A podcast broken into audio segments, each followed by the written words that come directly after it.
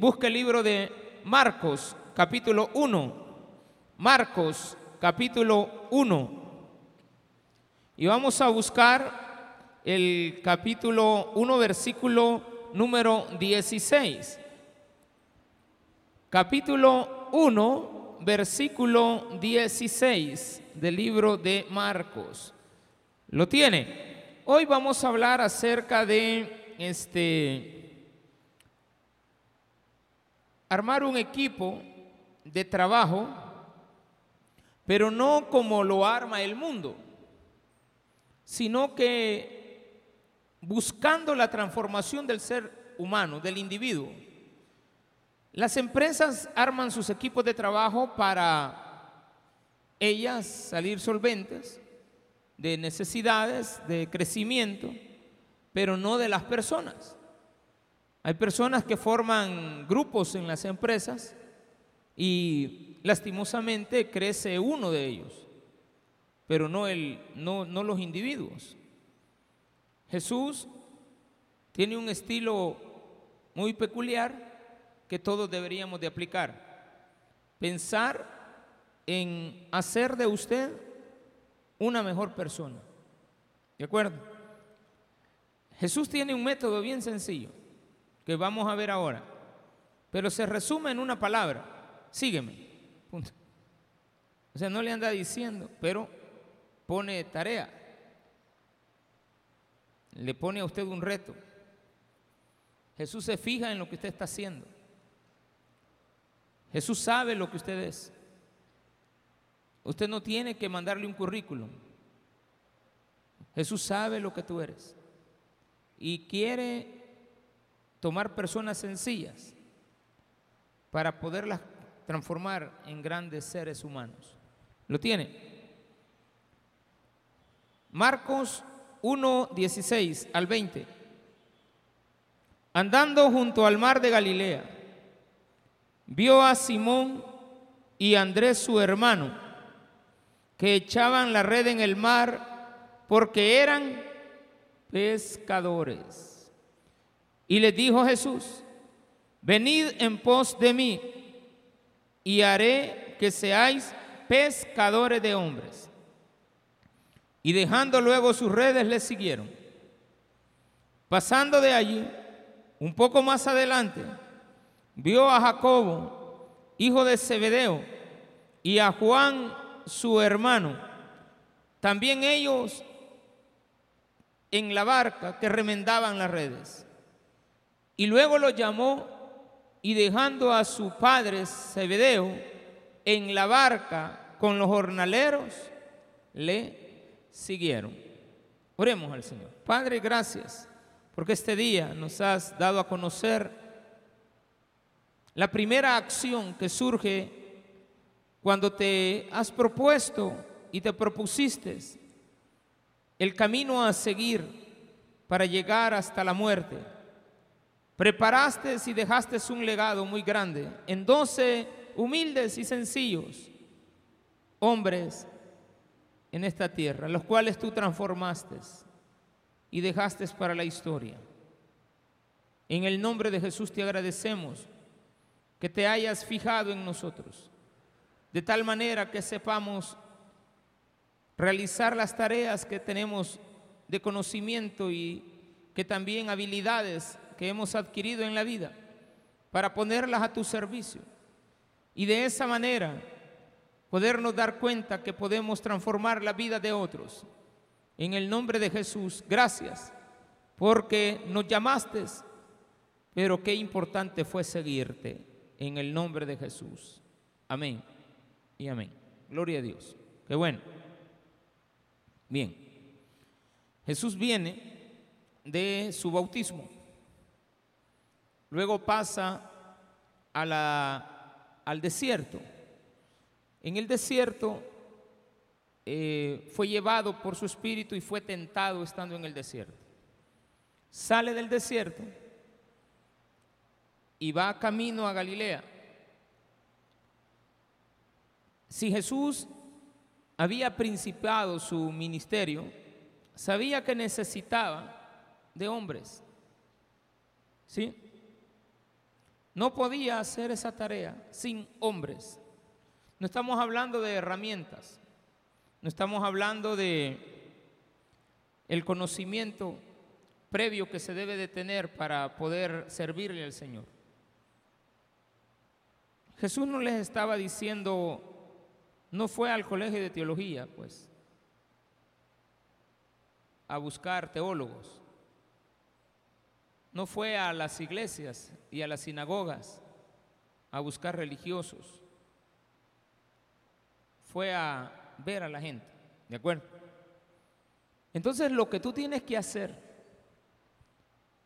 es darte cuenta que se puede hacer transformar, transformaciones en el ser humano simplemente observando lo que hacen. Si yo observo que están haciendo algo y lo hacen siempre, sé que son habilidosos. Si yo estoy en la parada de buses, sé que va a llegar el motorista que maneja el bus. ¿Y qué va a estar haciendo el motorista que maneja el bus? Valga la redundancia, manejando. ¿Sí o no? Entonces voy a observar qué es lo que hace y en base a lo que hace voy a transformar su vida.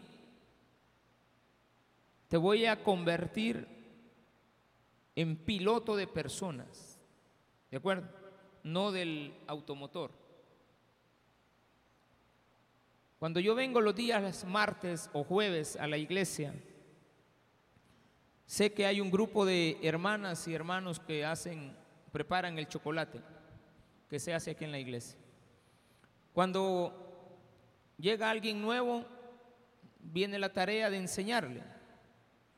Y una vez se le enseña, eh, al principio se equivoca, comete errores y estamos ahí para corregirle. Pero con el tiempo me doy cuenta que los dejo y me fijo que saben hacer muy bien su trabajo mejor que el que yo puedo esperar. Porque algunos de ellos son mucho más ágiles, tienen mayor agilidad en las manos que yo. Otros son lentos pero hemos logrado que aquellos que no tienen las habilidades de una cosa puedan hacerlas en otra. Hay personas que son muy hábiles para amasar la masa del chocolate y otras son hábiles para hacer las tabletas, otros son hábiles para cortarlas, para otros son hábiles en pesarlas, otros son hábiles en transportarlas, otros tienen habilidades para ordenarlas, otros tienen habilidades para envolver, otros para amarrar, pero cada quien ha descubierto que, en qué área es bueno. Otros son buenos para comer, también, porque hay comida. Pues. Un bueno, ahí sí todos son buenos, hermano. Este, cuando vengo a la iglesia, sé que hay personas que atienden en el área de servicio de parqueo, pero ¿qué, qué cambia eso? ¿Qué ha cambiado en ellos?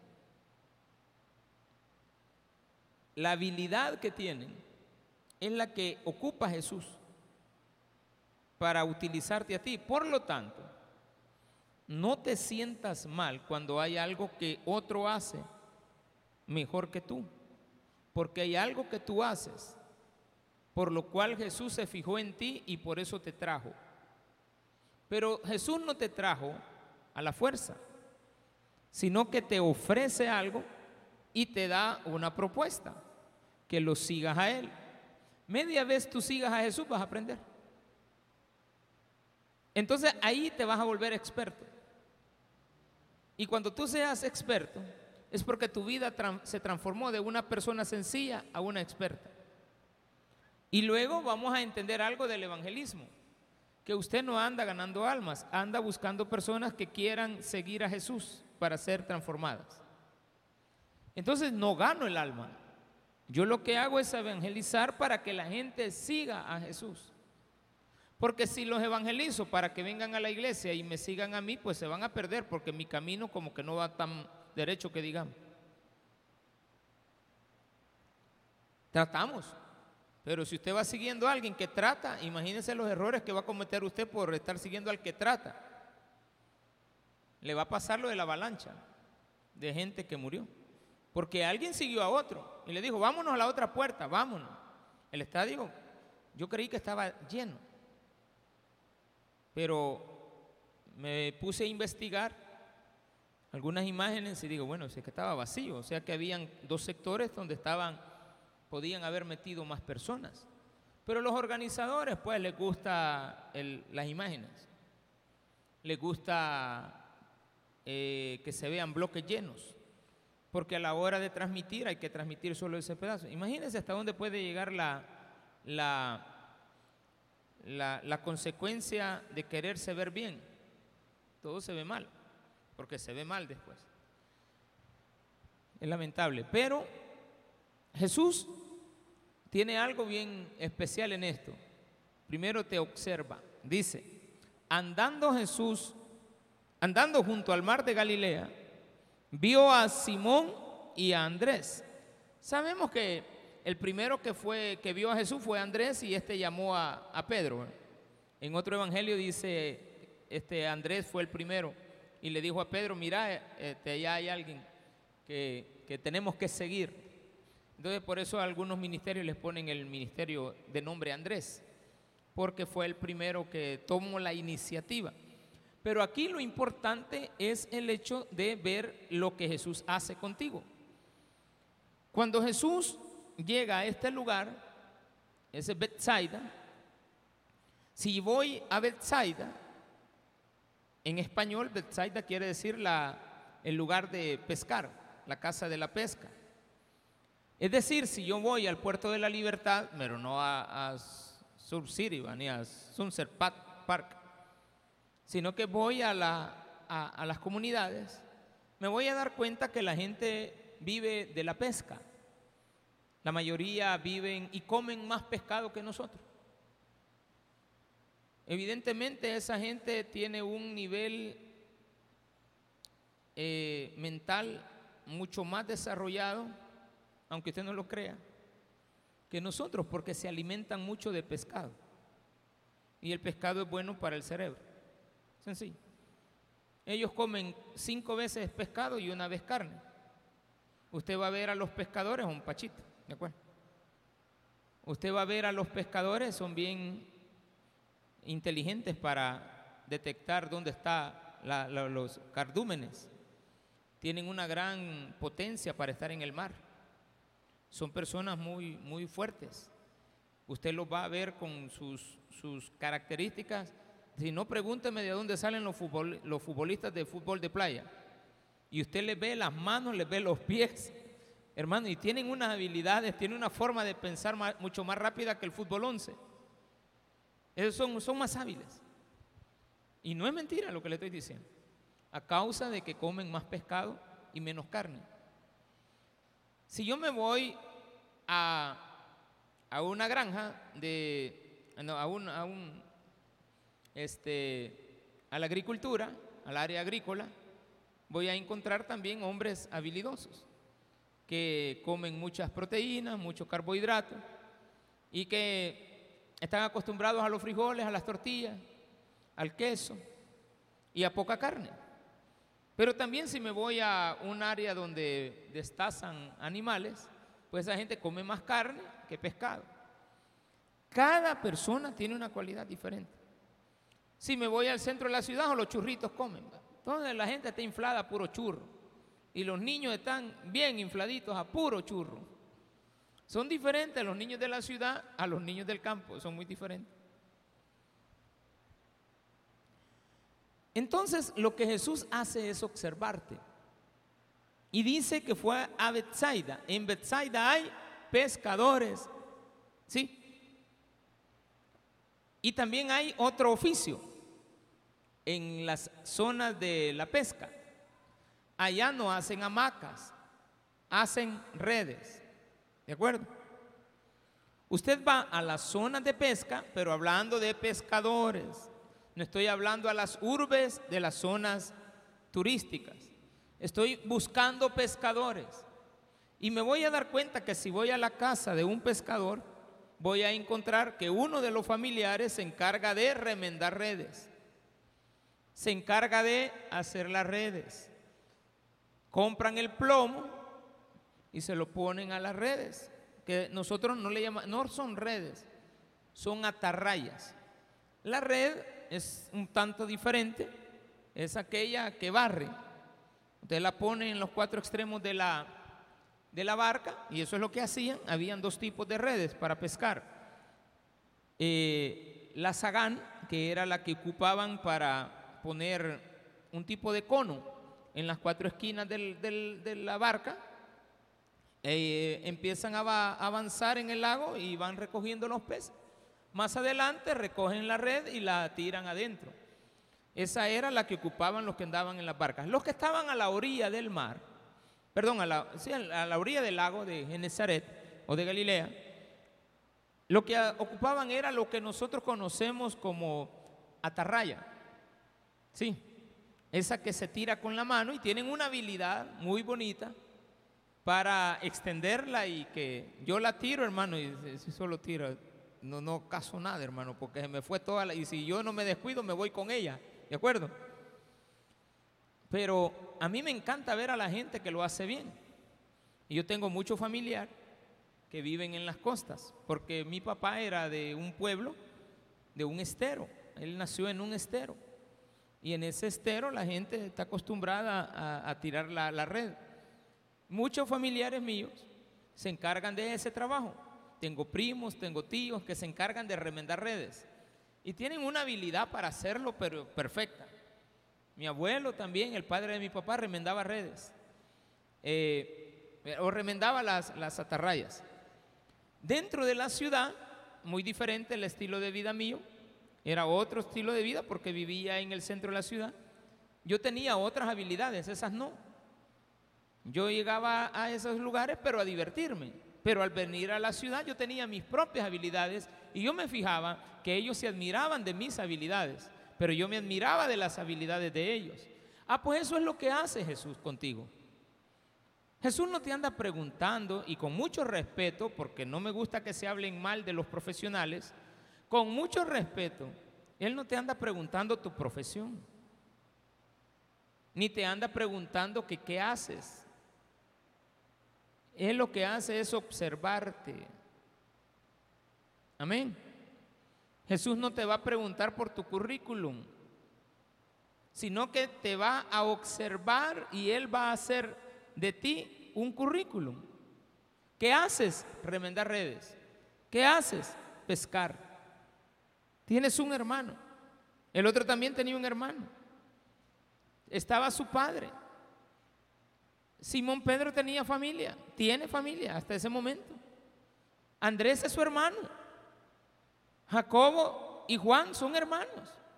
Tienen a un padre, pero él no está buscando al padre, está buscándote a ti. Y como te está buscando a ti, él quiere transformar tu vida para que tú transformes el mundo. ¿Podemos lograrlo? Ojo, con 12 personas fueron suficientes para que Jesús pudiera enviar su mensaje hasta el día de hoy a millones, a miles de millones de personas. Decía Josefo, un historiador judío del año, por el año 70, 80 después de Cristo. O sea, nació ahí por el... Tenía Jesús como cuatro o cinco años de haber, fallecido, de haber muerto este, en la cruz cuando nació Josefo. Y Josefo nunca fue cristiano. Él siempre fue judío, pero tuvo la habilidad de ser un historiador y nos da los... los por eso es que muchos mencionamos a, a, a Josefo, Flavio Josefo, porque cuando estamos estudiando se nos enseña que hay que ir a consultar a Flavio Josefo, porque Flavio Josefo, siendo un historiador, nos da a conocer mucha información que está escrita, que él recopiló para que nosotros ahora supiéramos esto. Por eso es que sabemos que está la historia que él detalló de que las redes eran de esta naturaleza, las costumbres eran estas, así vivían los césares, así vivía el imperio romano, porque él se apegó, Flavio fue una persona que siendo judío, no creyó en Cristo nunca, pero contó la historia. Incluso cuenta la historia de un tal Jesús llamado Cristus. Y él decía, hay un tal Cristo de donde provienen la secta de los cristianos, que hasta el día de hoy, decía él, en aquella época año 100 después de Cristo, más o menos dice, todavía existen. O sea, menciona que Jesús vivió. Hay gente que niega la existencia de Jesús y dice, Él, aquel que ellos dan por vivo después de haber resucitado, que hasta el día de hoy son sus seguidores. ¿Qué tienes que hacer tú para crecer en la vida? Seguir a Jesús.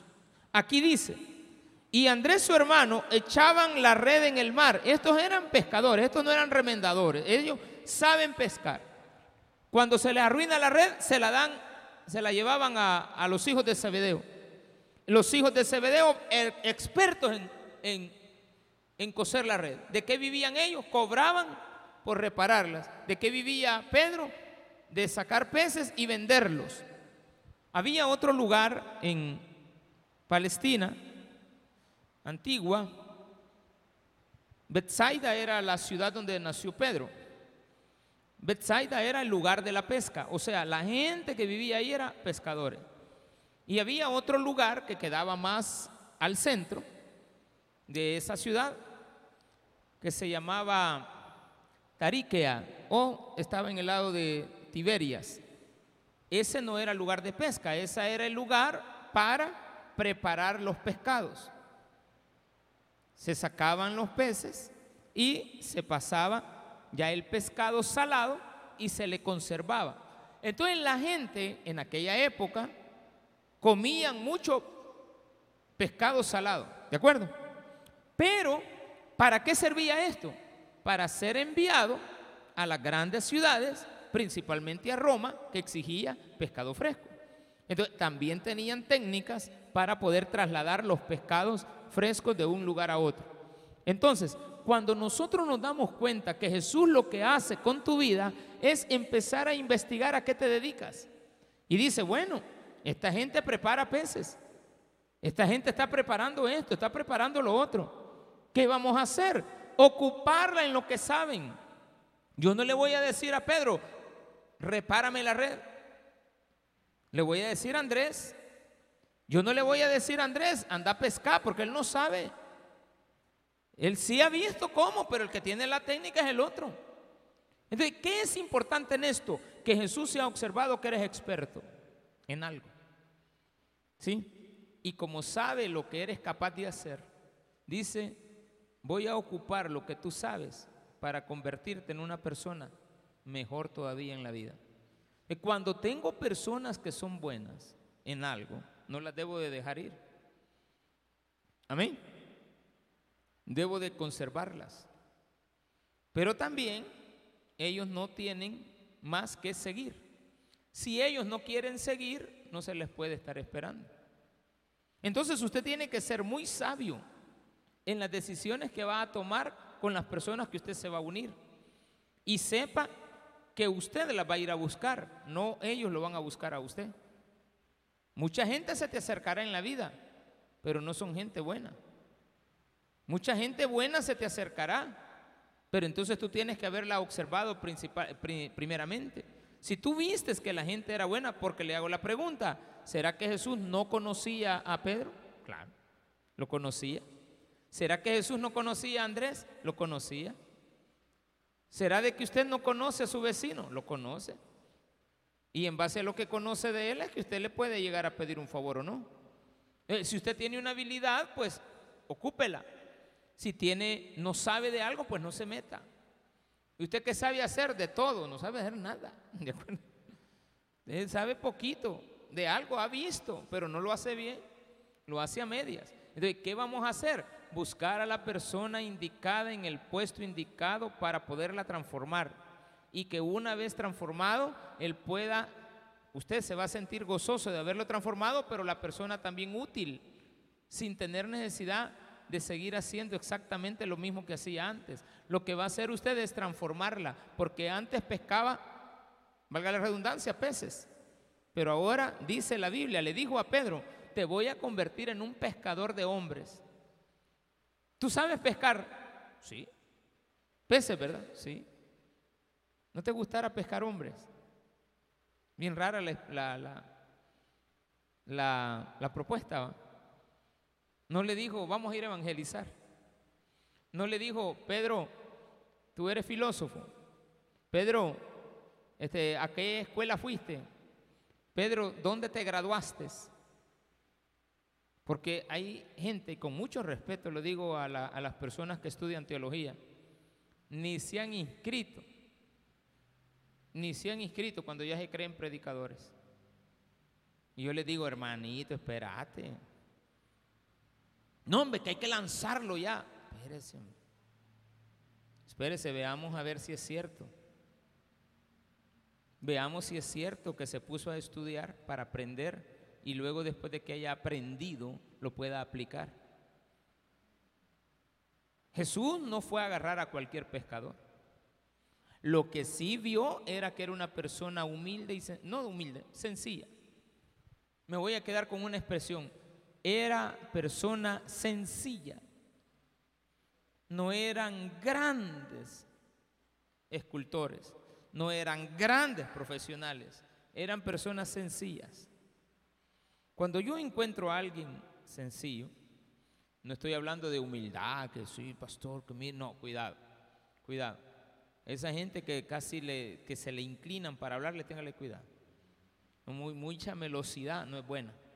Pero lo que sí es cierto es de que Jesús le dice acá, andando junto al mar, encontró a Sim, vio, vio, vio, vio, vio, observó, estuvo pendiente, ya los conocía y dijo, bueno, hoy voy a hacer mi grupo de trabajo, voy a agarrar rumbo a Galilea, allá sé que hay dos y cerquita de ahí en un lugar que se llamaba eh, Tariquea, ahí andan a ver otros dos, que los conozco, me les voy a acercar y voy a ver, sí, lo que yo he visto que hacen, lo están haciendo todavía.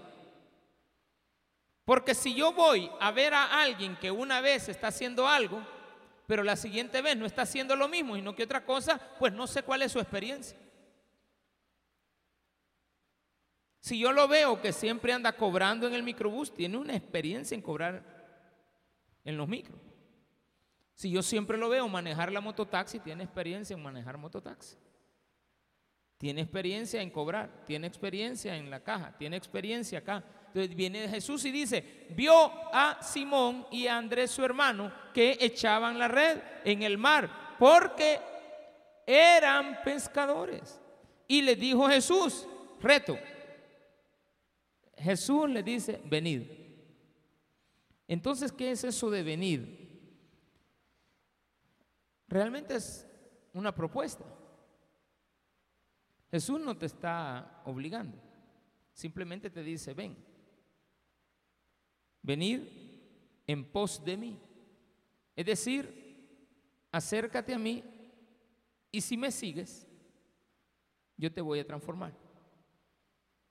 No le está diciendo, deja tu trabajo, simplemente quiero ocupar lo que tú haces y voy a ser una persona diferente a la que tú eres ahora.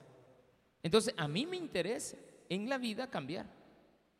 Cambiar mi estilo, cambiar mi forma, pero no quiero dejar mi experiencia, porque esa es la que voy a ocupar. Es más, Jesús necesita de mi experiencia. Y le dice, tú eres pescador, entonces ven en pos de mí y haré que seáis pescadores de hombres. La propuesta es clara, te voy a transformar en algo que tú nunca has hecho. Sí, pero es que yo sé de pescado, pero nunca has pescado a un hombre. No, nunca he pescado a un hombre, siempre me salen peces. Entonces vámonos a la tierra.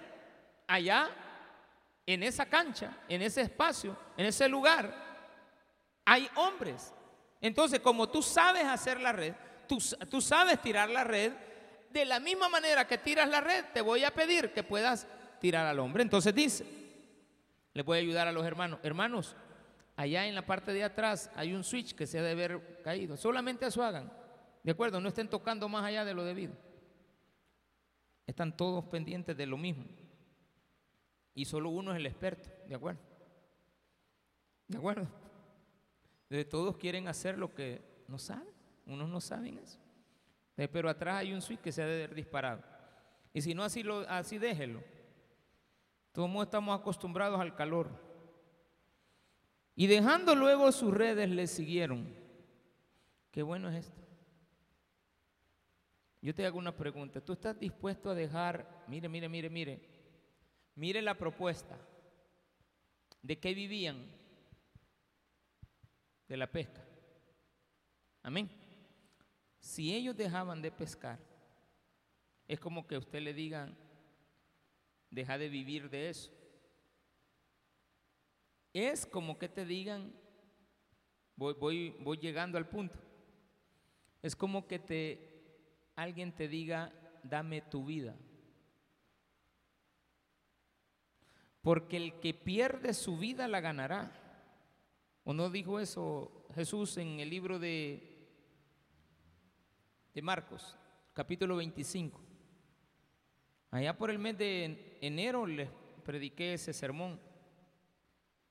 Enero o diciembre de este año recién pasado o enero de este año. Estuvimos predicando en el libro de Mateo capítulo 25. Y ahí dice, todo aquel que quiera ganar su vida la perderá y todo aquel que pierde su vida por mí la ganará. Entonces la única forma de que tú ganes tu vida es que se la entregues a Jesús. Si tú ganas, si tú quieres que tu vida sea mejor, piérdela entregándosela a Jesús. Cuando tú le entregas tu vida a Jesús, hasta que tú le entregas tu vida a Jesús, es que real, ya ven, no le dije, pues si solo era ir a subir un switch, ¿de acuerdo? Que se disparan, hermano, ¿de acuerdo? Que les agarra la locura.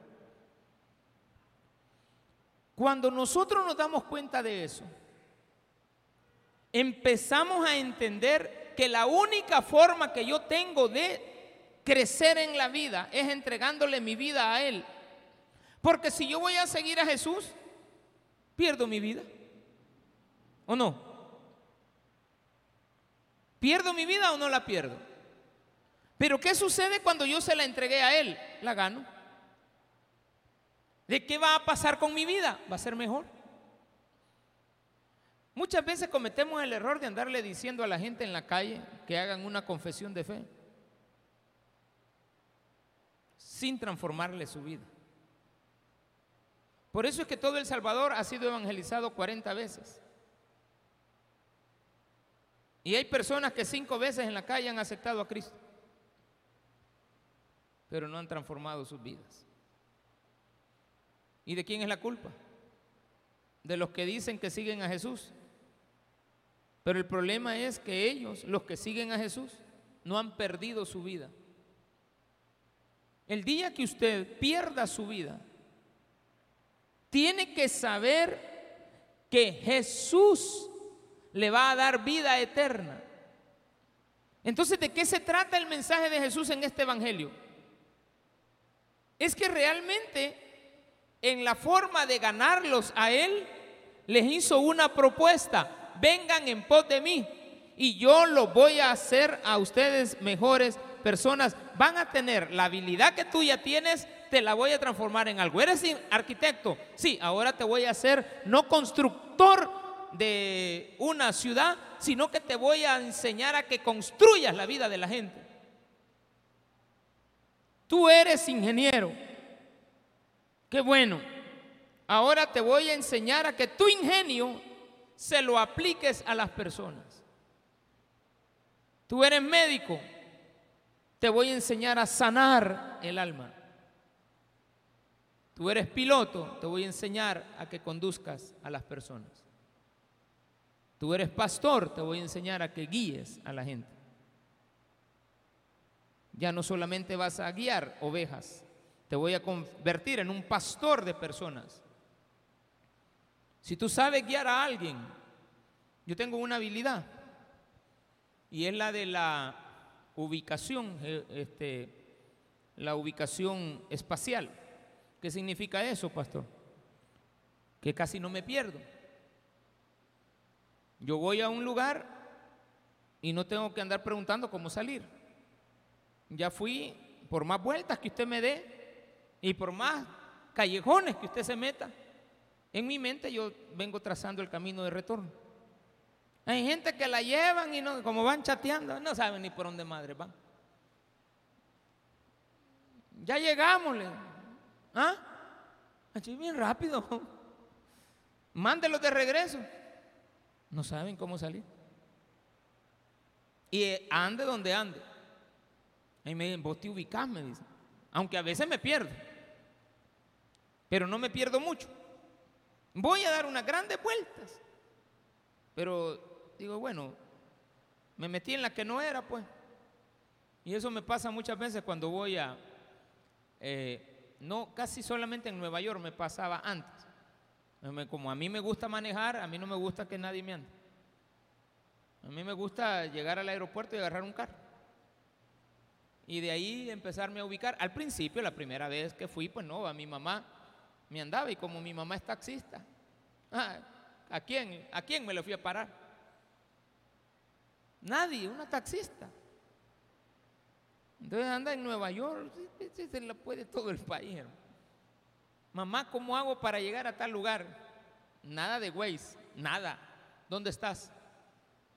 No sé, le digo. Solo andate a una esquinita, ahí hay un mapa. Ahí dice estoy aquí. En el LIP. Ay, Dios mío. Ahí donde estuvo Donald Trump con la, diciendo, aquí vamos a barrer a todos los terroristas. Aquí estoy, le digo. Váyame. Este, vas a cruzar, a la derecha vas a ver tal cosa, ¿sí? Ya conoce usted.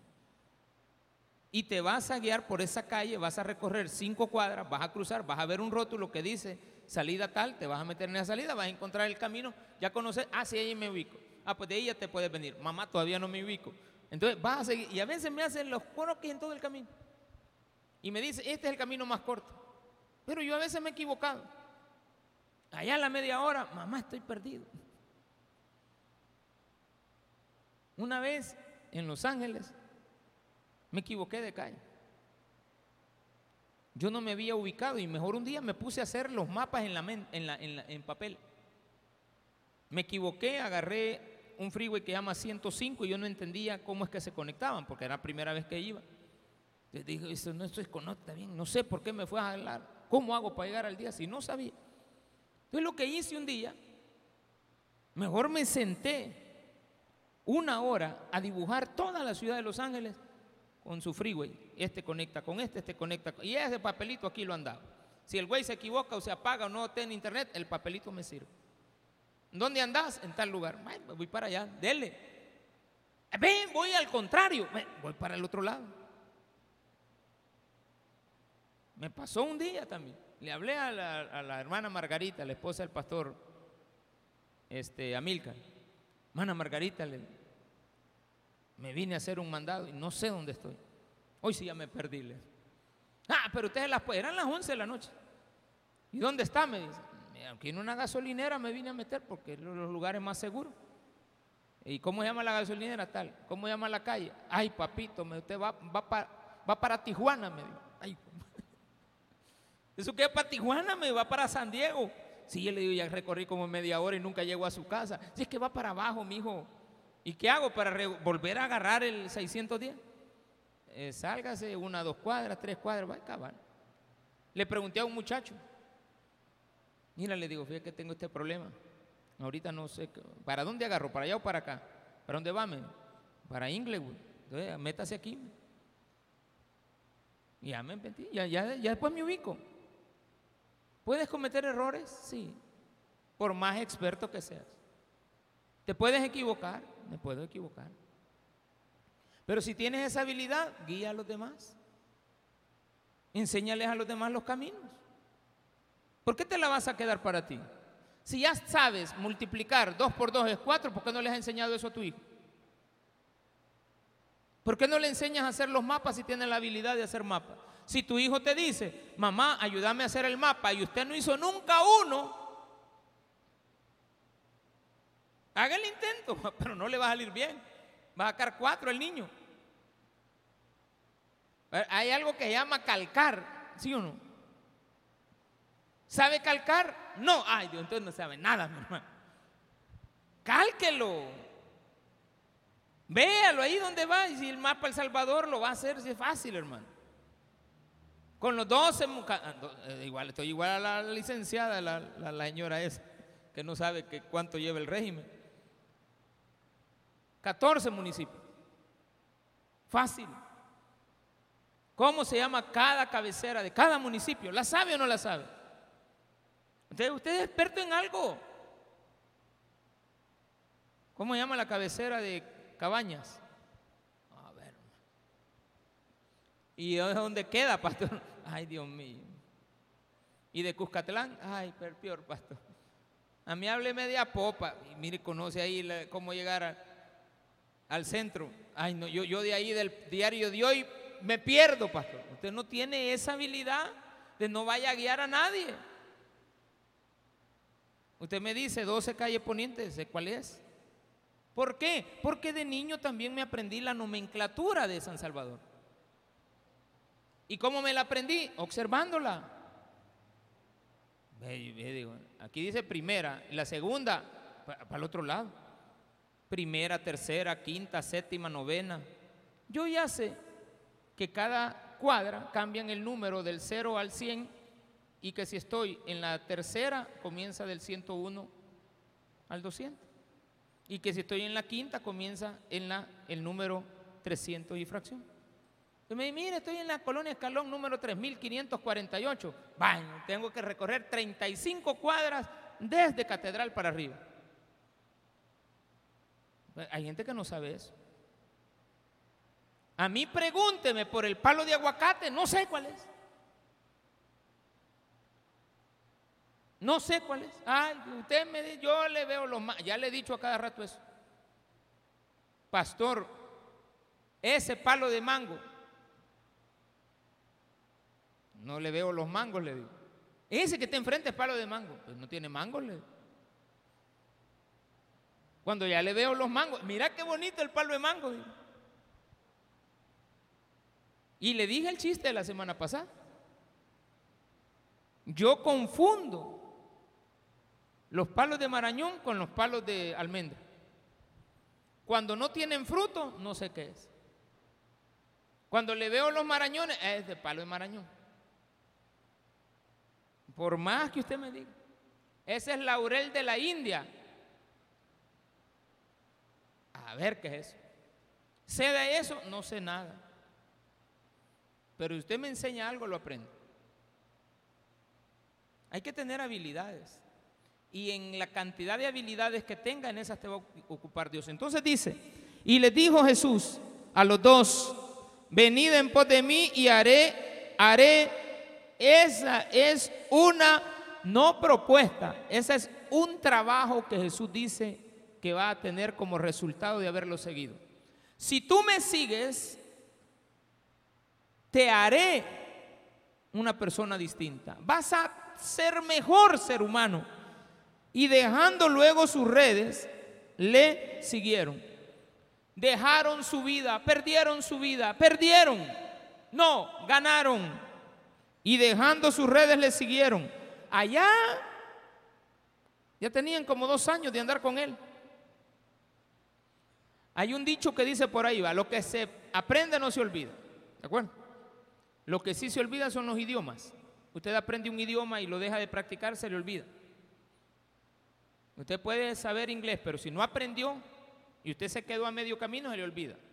Y eso a mí me pasa constantemente. Me pongo a estudiar inglés, dejo de hacerlo, se me olvida. Pero cuando ya lo aprenda, no se me va a olvidar. El problema es que nunca termino de aprenderlo. Pero el día que lo aprenda, entonces no se me va a olvidar. Solamente necesitaré práctica. Andaba Pedro ahí en el centro y le mandaron a decir que si pagaba impuestos.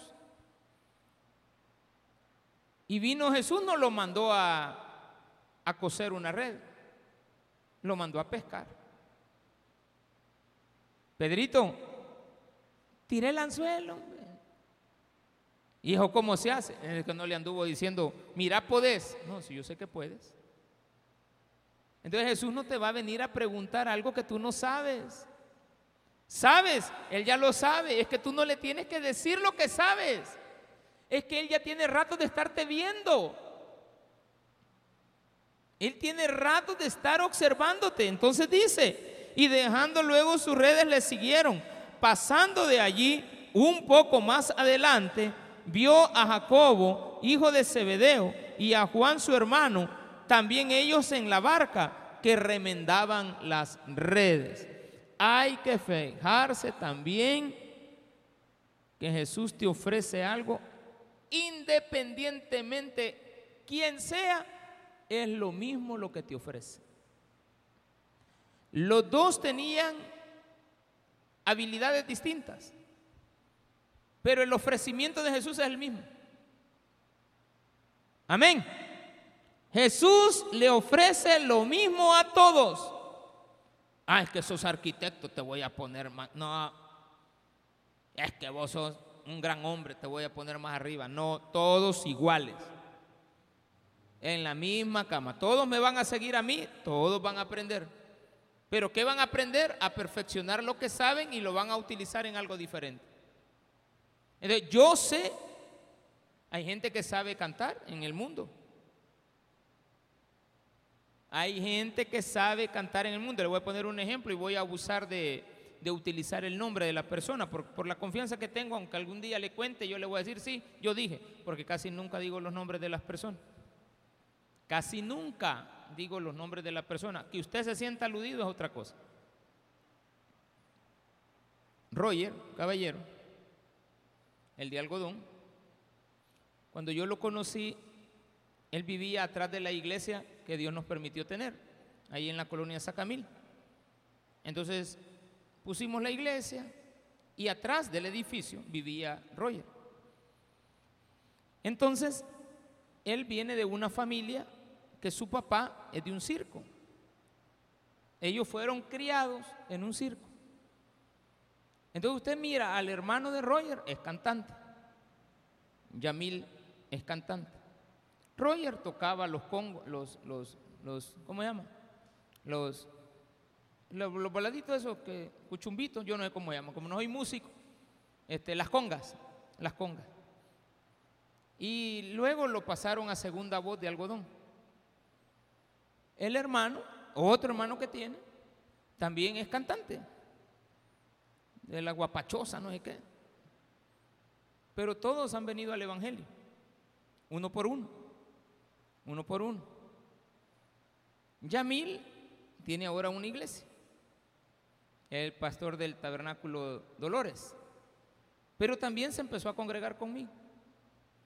Lo único es que cuando se congregaba conmigo,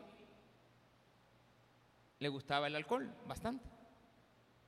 Pero bien le gustaba tomar. No sé si se le ha quitado. y no es pastor, pues yo no sé si se le ha quitado. Yo bromeo con él y le digo, ¿qué pasó? Le digo, ¿ya dejó la bebida? Eh, sí, sí, sí, pastor. ¿De veras? de vez en cuando. ¿Cómo que de vez en cuando? No tiene que olvidarse de eso. Entonces le digo a Roger, bueno, le digo, ustedes son cantantes. ¿Y por qué no cantan ustedes en la iglesia? Ya que solo yo me toca que cantar y yo no lo hago muy, muy bien. ¿Y por qué no cantan ustedes? Y me dice, y ya empezó a cantar. Y me dice, no es lo mismo. No es lo mismo. No me da, me Atrévase. Atrévase. Empiécele a cantar al Señor, deje de cantarle al mundo. Entonces comenzó a, a combinar letras. Y después le dije, Roger, deje de estar cantando las letras del mundo aquí en la iglesia. Empiece a buscar las alabanzas que cantaban las personas del mundo y empiece a meter a la iglesia. Y apareció luz divina, pero yo ya no, yo no lo miraba. Allá con el tiempo lo, le oía. Y le digo al pastor Junior, en un día que íbamos allá por Nueva York, le digo, esa, no, en, en, en, en Baltimore, le digo, oye esa alabanza. Sí, me dice, es la de Roger, no le digo. El que está cantando ahorita, esa alabanza es el original. Aquel brasileño este, que cantaba cama y mesa. Ya si se acuerda, va pastor. Este, José eh, Roberto Carlos.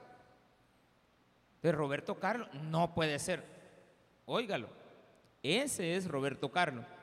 Pero es que la voz es igual. Sí, le digo, que Roger tiene esa voz.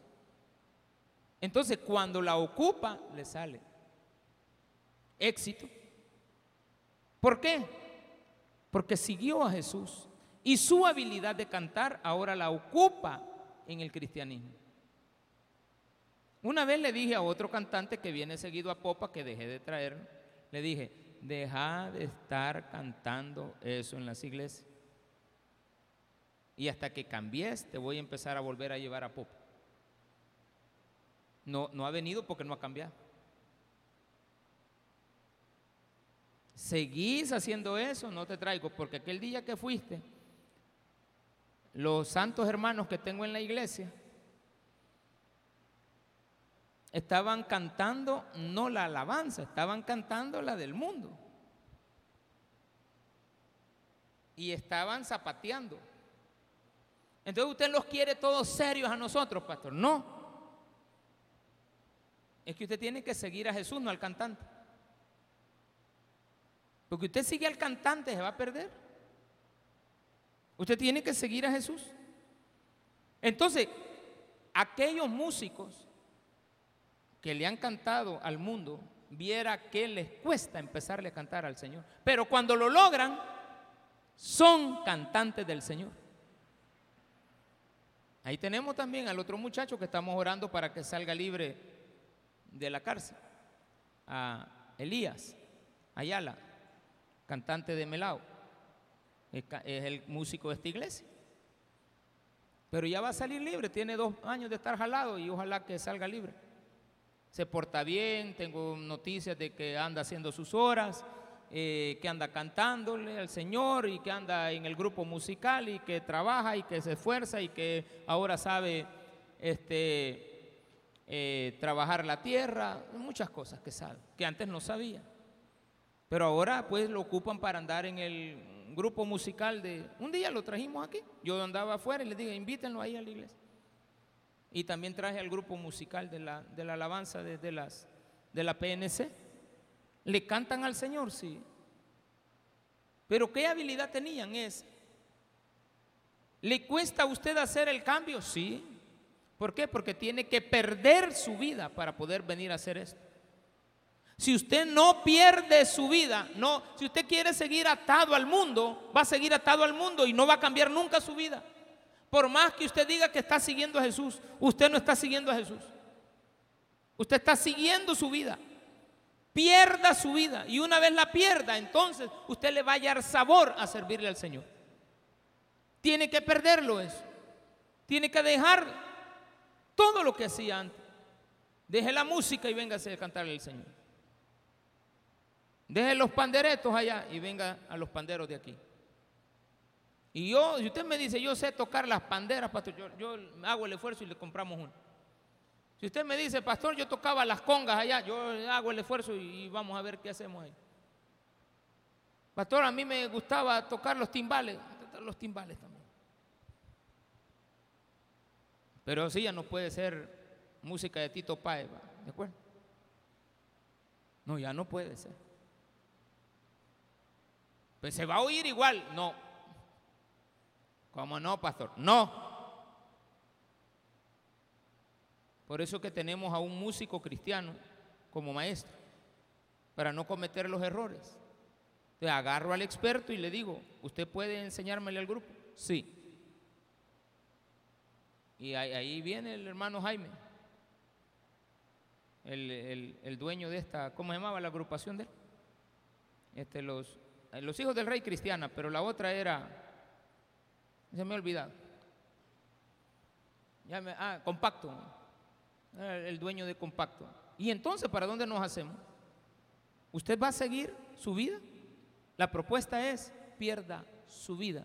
Y el día que usted pierda su vida, dice acá en la palabra de Dios, en el versículo 19, pasando de allí un poco más adelante, vio a Jacobo, hijo de Zebedeo, y a Juan su hermano, también ellos en la barca, que remendaban las redes, algo diferente, no es lo mismo. Y luego lo llamó y dejando a su padre, no solamente tienes que dejar tu vida. El día que tú dejas a tu padre, vas a ganar a tu padre. El día que tú dejas a tu madre, vas a ganar a tu madre. El día que tú dejes a tus hijos, vas a ganar a tus hijos. El día que dejes tu vida, vas a ganar tu vida. El día que dejes tu profesión, vas a ganar tu profesión. ¿Por qué? Porque la vas a poner al servicio del Señor. Y dejando a su padre Zebedeo en la barca, lo dejaron. Hijo, alú, ¿para dónde vas? Para la iglesia. Voy a seguir a Jesús. Ya regreso. Y ya cuando llega, transformados los hijos, ayudándole al Padre. Una gran experiencia. Cuando tú dejes tu vida, te vas a dar cuenta que cuando llegues a casa, la has recuperado. Pero la has recuperado diferente. Y le siguieron. Démele un fuerte aplauso a Jesús.